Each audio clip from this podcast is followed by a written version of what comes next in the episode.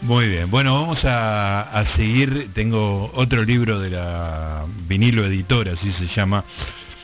Y es un libro de una persona que conocíamos por su arte, pero no por su escritura. No sé si no es lo primero que escribe. Eh, ah, tiene una. Ah, sí, tiene, ahora le vamos a preguntar.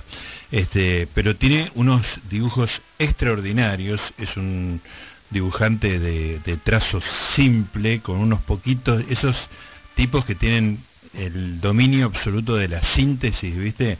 Que con tres líneas, el rotring de 05, en ping, ping, ping, y te lo dibuja a un jugador de fútbol que sabes, sabes perfectamente quién es, tiene además como una sensibilidad gallina River Platense muy marcada y ha dejado algunos este, momentos históricos como el, la corrida de Piti Martínez, bueno, le compramos para regalar varios con, con Mariela, se, va el tercero, lo, lo, es un dibujo hermosísimo de, del Piti, bueno, es un, es un gran dibujante, pero ahora eh, le dieron a hacer, bueno, le dieron a hacer, digo yo, escribió para ediciones vinilo, eh, una de esas crónicas, como decíamos, vinilo lo que tiene son crónicas o todas cosas relacionadas fuertemente con, con la realidad, y es que eh, Esteban Serrano, de él se trata, eh,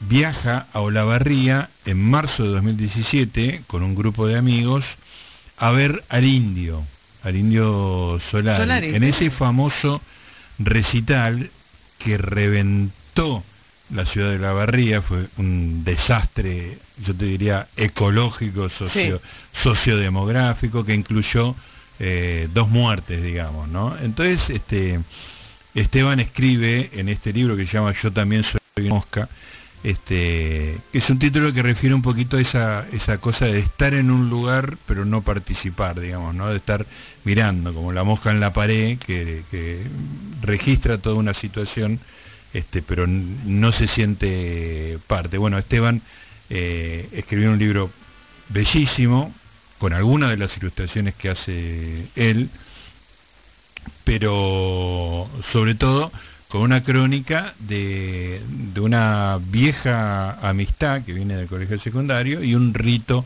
eh, medio extraño del cual eh, Esteban no se siente totalmente parte. Un libro buenísimo, lo tenemos en línea. Esteban, ¿cómo te va? Gustavo Noriega te saluda. ¿Qué tal, Gustavo? Espectacular introducción. Listo, la cerramos acá entonces.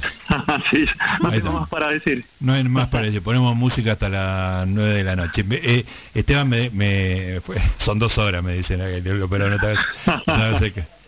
Claro, claro. Dicen la segunda vez que lo intento. Eh, no, y además quiero decir que estás con el nombre Cien, eh, Cien Perros. Cien perros. Cien perros, sí, que hay... Cien perros.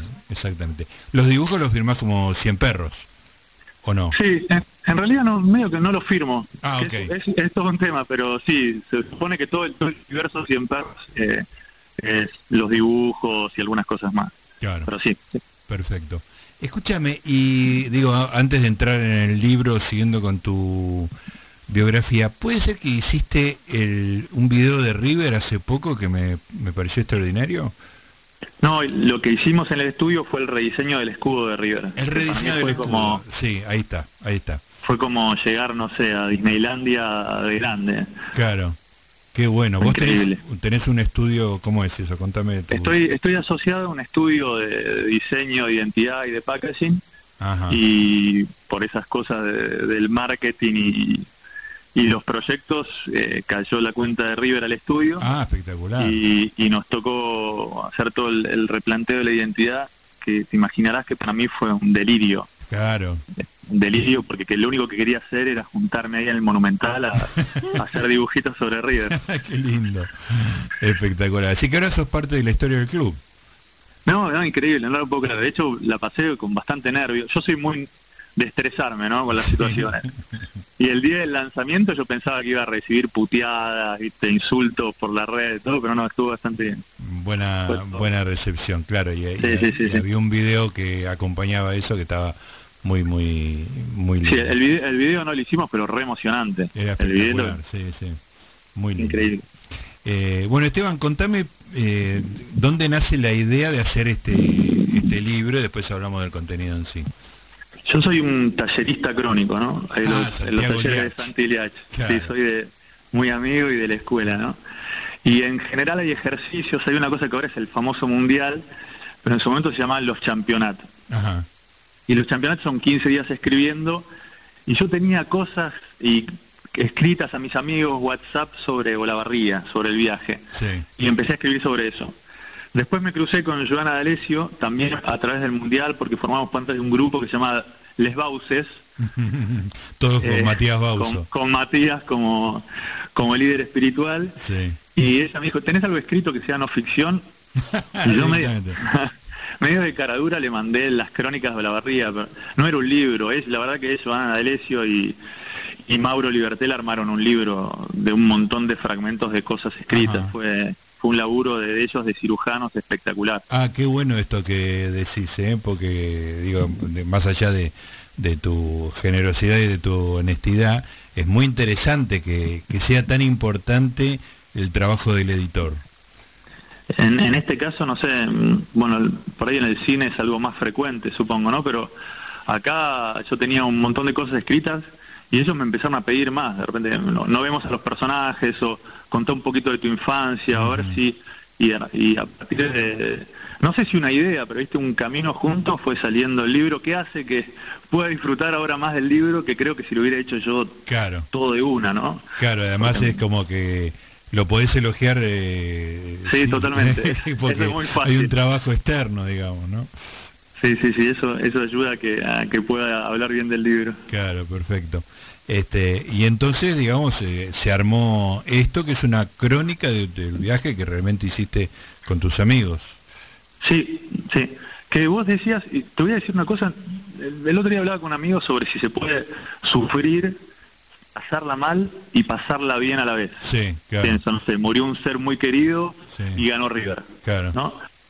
Yo, a mí lo que me pasó en la barriga fue que todo era, yo estaba perplejo frente al desastre, pero a la vez, de a momentos, subido a esa a la vorágine popular, ¿viste? De, la fiesta y de, así que muy muy extraño. O sea, sí fui un observador, sí no lo podía creer y de ratos me olvidaba y me parecía que estaba, no sé, con la fiesta de ese rato. Claro, qué, qué impresionante.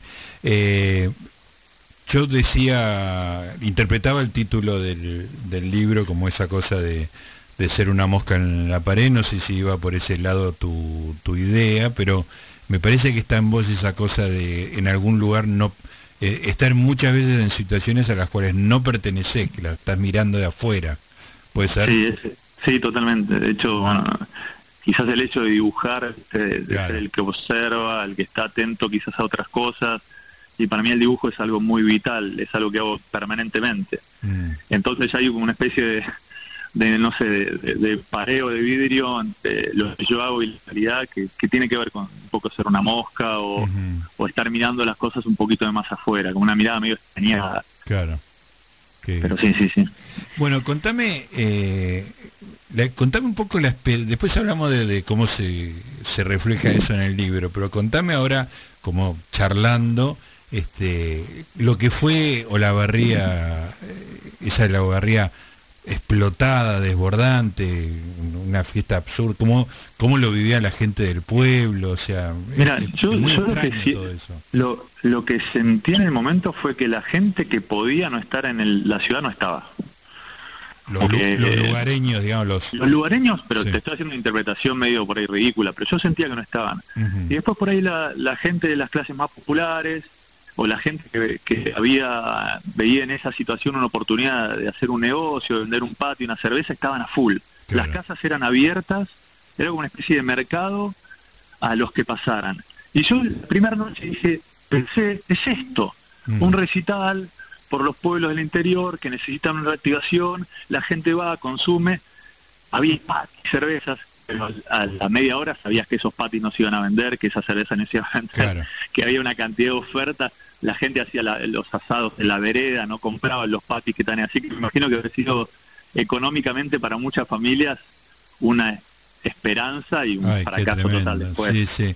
Me acuerdo, estoy en este momento pensando de una película, mira, me vino que tiene que ver con la llegada del Papa a... Yo no me acuerdo si... Sí, a Uruguay, a Uruguay. Ah, ahí está, vos te acordás, sí, ¿no? linda, sí, sí, porque sí, sí, sí, sí, me la misma situación. Sí, sí, sí, sí. De hecho, para, no me acuerdo de la película, pero me acuerdo de la idea de la película. Sí, sí. O sea, no, si me pedís que te, la cuente no me acuerdo nada, pero sí era una situación que estaban todos expectantes, que iba a llegar el Papa y cómo se preparaban y sí, muy parecido. Eh, pero vos es que mientras hablaba con vos, eh, no, no, no mientras leí el libro, le vamos a encargar a Mariela que tiene una memoria de, de computadora que, que me ubique esa película. Es una película uruguaya, bien bafisi no, el, baño del Papa no, ¿sí? No sé si es el baño del Papa. Bueno, María María se, se ocupa que tiene memoria Bafisi y nos nos permite. Pero bueno, eh, una expectativa enorme entonces y vos decís enseguida te das cuenta de que todo eso y encima de toda esa desproporción entre eh, ansiedad, ilusión y realidad, eh, llovía todo el tiempo, ¿no? Todo el tiempo llovía, de hecho a mí me, uno de mis, amigos van a estas cosas, ¿no? Y a mí en general yo soy muy fóbico de las multitudes, de, que haya alguien ahí está arriba del escenario y me diga que como que me genera una fobia. Claro. Y yo cuando empezó a llover el día del recital, vi una, vi una luz de esperanza de que suspendiera. Vos no querías estar ahí. Y hablando con uno de mis amigos, en un momento me mira, además amigo de toda la vida, viste que ya te conocen todo, vos querés que se suspenda. no, no, no, vine, hasta acá, imagínate que... Y sí, quería que se suspenda barro, podía ser un desastre. Podía ser un desastre. Fue un desastre, pero no fue el desastre que pudo haber sido. Claro, ah, o sea, podría haber sido peor, decís vos. Sí, de hecho, quizás hasta las muertes no tuvieron que ver con, con el caos, ¿eh? fueron a mucha gente, ¿viste? La verdad no sé por qué murió la gente, o no me acuerdo, en el momento lo supe, pero quizás hasta no tuvo que ver con el caos. Sí, que por ahí es como cuando si vos juntás eh, 300.000 personas al azar y un, y, un par en un determinado tiempo se mueren, digamos, ¿no? Por por probabilidad. Y, y, por otro lado, por otro lado, también había algo de autorregulación. No sé, es como que no no vi ni una sola pelea, no era como que era, un, era una fiesta dionisíaca que podía terminar mal, pero el espíritu era festivo. Claro. De, gente que estaba que por ahí había ido sin plata, que había ido sin comida o, que estaba re borracha o lo que sea, pero había una cosa de autorregulación, obviamente que no es recomendable para que sea sistemático, ¿no? Pero claro. ese fin de semana yo sentí, no va a pasar nada, después pasó de todo. Sí, sí. Eh, y después fue muy complicada, no, no para ustedes que tenían, este, estaban motorizados, pero la, la vuelta, digamos, de cada uno a su lugar fue muy caótica y hubo gente que se quedó varios días en la barría sin, sin tener ni cómo estar, ni plata, ni nada, ¿no? Sí, fue súper caótico. Después también hubo un momento que, que la información que nos llegaba a nosotros era que había muchos más muertos. De hecho, fuimos a un supermercado a comprar carne para un asado de, de fin de fiesta, digamos, y la cajera nos dijo, están buscando un chiquito que se ahogó en el lago del camping. O sea, el espíritu era de, era un desastre. Entonces había unos ómnibus que habían llegado gente que se estaban, se fueron, los abandonaron. Así que fue muy caótico. Qué, qué, tremendo. Ahora, eh, para, para entrar en tema del contenido del libro, eh, a mí hay dos cosas que me resultan culturalmente totalmente ajenas, digamos, ¿no? Como, como comunicarme con una tribu del Amazonas que no conoce la escritura, digamos. Uno es el, toda la, liturgia de los redondos, digamos, ¿no? culturalmente me siento muy, muy lejos, más allá de que yo soy futbolero y que hay grupos de música que me generan cierto fervor eh, masivo y qué sé yo, pero la liturgia especial de los redondos me, resulta ajena. Pero además, este, lo cual me aleja más y, me hizo valorar el libro desde un lugar muy exterior, el otro día lo, lo conversaba en Twitter, es que no entiendo a la gente que tiene los mismos amigos desde la secundaria. Este, ah. es, una experiencia que me resulta... Todos mis amigos los hice de muy adulto, digamos, ¿no? Son amigos de muchos años, pero claro, yo tengo muchos años y puedo acumular eso, ¿no? Entonces hay era para mí era antropológico en dos sentidos, la, la fiesta dionisíaca y, y esa sensación de que tenés gente con la que haces cosas que viene desde la secundaria, que me resulta... Ahora, igual te, te doblo la apuesta, Gustavo. Me, me, casé con una compañía de jardín infante. Sí, sí, está contado en el está contado en el libro. Es muy emocionante, eso, muy lindo. Y es una es una deformidad. Eh, los amigos de toda la vida es, es una deformidad porque eh, los, los querés un montón. Eh, quizás no sé si los elegirías. Claro eh, te conoces de todo, pero no sé, es raro, pero también, qué sé yo, yo, soy una, un acumulador de amigos, ¿no? Eh, me, gusta la gente, entonces soy un armador de grupos serial, con lo cual tengo también los amigos que, que se fueron agregando. Pero la, la comodidad de estar con amigos de toda la vida y que sepan que sos un tarado en, casi todas las cosas, a mí me, me da como tranquilidad, es un lugar seguro.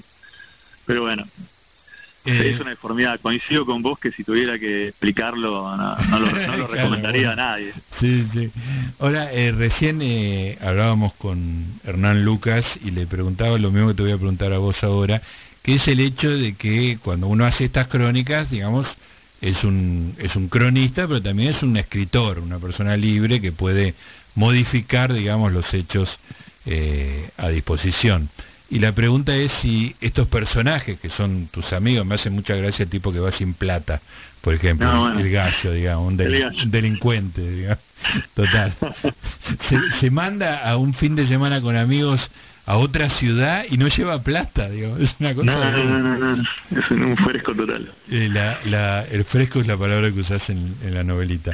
Pero la pregunta es si, si los dibujaste, digamos, fiel a la realidad o, los o hay el, representante en la tierra eh, tienen otras características no tan marcadas mira hay una cosa que tiene que ver con la, pregunta anterior que es eso de los amigos de toda la vida.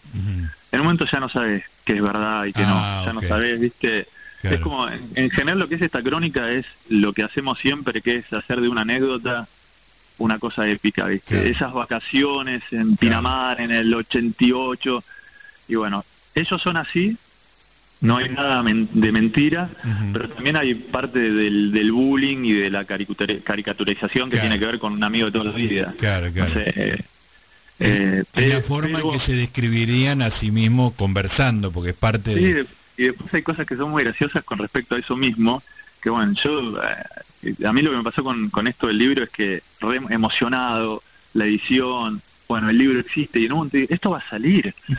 Ay, la puta Lo van a leer otros. ¿Cómo van a reaccionar? ¿Cómo van a reaccionar ellos? Claro. Y, y me di cuenta que es la peor faceta de ellos, que son muy egocéntricos, es que lo que les importaba es cuántas veces habían aparecido. no me importaba nada si había hecho una barbaridad. Al gallo lo mierda. Pero estaba, estaba bien ubicado en el conteo. Está feliz, está feliz. Sí, sí, sí. No, es bueno, es una, la deformidad. Y una cosa que también estuvo buena del proceso de, edición, que en realidad esa edición podría ser el proceso de escritura colectiva o algo así, que es que me pedían cosas. Por ahí, no sé, lo vemos al gallo, pero no lo vemos a Jorge. O fíjate que, de hecho, Mauro, eh, que es, el final del libro es con él, que eh, en un, nos juntamos a comer el otro día y me dice, boludo, yo no tomo cortado, nunca me voy a tomar un cortado. Y tuve una escena que es él tomando un cortado. Digo, qué sé yo, Mauro, no sé. No le importa a nadie si tomas odio el. Así que sus reclamos fueron por ese lado. o sea que enojado a ninguno, simplemente. No, ninguno, por ahora no todos aparecieron la cantidad suficiente de veces. Sí, sí, sí, sí. hay una hay un parate en el libro. Yo cuando en la última media hora del programa siempre leo algo cortito que me gusta leer, que sea lindo de escuchar.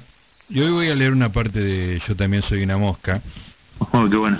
Que no tiene que ver con Olavarría, sino con una escena espectacular entre mm, tu papá y vos y el peine. Ah, este, que eh, yo le, decía a Mariela porque digo se encontraba un eco por supuesto de mi experiencia que había como una especie de complicidad entre el, el sector de los varones de una familia este que en el fondo saben que son bastante inútiles y que la, que resuelve cosas es la madre, digamos, ¿no? Sí, sí, sí.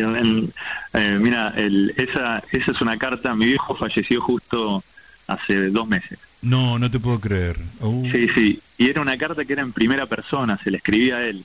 Ah. Y la, la, agarré y la puse en el, en el libro en tercera, la, cambié un poco.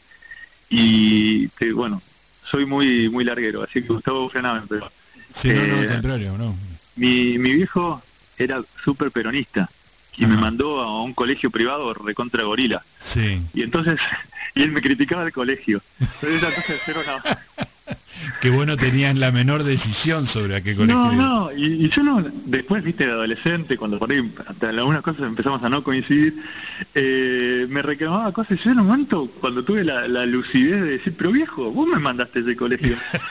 eh, pero sí, lo que decís de la, la madre, mi vieja además se encargaba de todo, casi todo y mi viejo era un tipo que estaba más en el aire y en, lo intelectual, digamos. Claro. Escuchame. lo, quiero mucho ese texto. Y bueno, lo voy a leer, eh, me, me, alegra haberlo elegido, no sabía que tenía esta carga emocional tan tan fuerte. Sí, sí, sí. Eh, que te, me, me, me perdí en, en mi propia conversación. Este, pero bueno, eh, se me hizo un, vacío porque se me empezaron a, mezclar. Te, tiró un muerto y te maté. Sí, sí, me, ah, no, ya sé, ya sé, ya volví. Al, era muy importante la pregunta. Eh, no, quería saber si tu viejo había leído algo de todo esto, sabía de el proyecto del libro, o sea, que cómo, cómo fue la cosa. Eh, no, no, sí leyó cosas. Eh, mi viejo iba al taller de Santi también. Ah, mira éramos no compañeros, pero sí compartíamos ese vínculo y él, de hecho, eh, estuvo bastante tiempo internado y tuvo un momento de, lucidez, como una especie de conexión con el mundo y le, preguntaron a qué se dedica Javier y dijo, voy a talleres.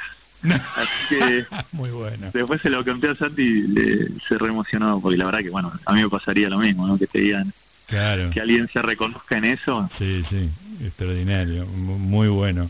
Eh, me dicen acá, eh, si apareces en los libros de Libertela, vos sos amigo de, de Mauro, sos del grupo de amigos que... No, no. Ah. No, no, cero, cero. Ah, ok. No.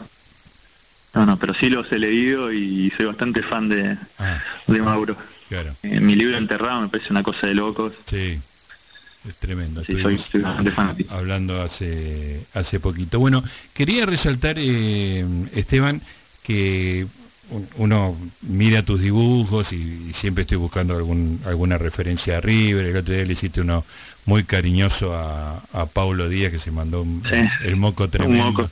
Este, ya con ese dibujo creo que tiene que estar eh, recuperado por esa eliminación. Pero este, hiciste cosas muy buenas, muy relacionadas con, con otro mundo. Me impactó mucho las tapas de siglo XXI para Beatriz Arlo. Eso me pareció genial. Además que yo tengo una especie de amor platónico por Beatriz Arlo. Ah, muy bien, mira. Que, que justo que, bueno, el culo de, ¿viste, de la vida a veces, que me tocó hacer esa tapa, hice una primero, eh, que era literatura argentina, creo algo así, ahora hace poco sobre las clases, que ese, lo disfruté un montón. Sí, sí, lo tengo y este, es, es ella dando clase, digamos en, con, tu, con tus trazos este, tan minimalistas y es hermosa esa tapa. Y para, para una, una colección que armó Mati, que se llama Paraíso Ordenado, dibujé al marido. Ah, así que, Sí, sí, así que tengo completo el, el combo de la... Ah, qué bueno, lo quiero ver eso. Este, ¿Está con un whisky en la mano, Rafa? No, no, lo puse ahí. con Era una colección que se llama Paraíso Ordenado, que era para eh, Baja Libros, lo leamos, no me acuerdo bien, que yo de hecho escribí ahí también un, librito que era sobre consumos eh, más populares, digamos, libros, series, películas, y cada uno tenía, eran libritos sobre, sobre ese tema. Claro.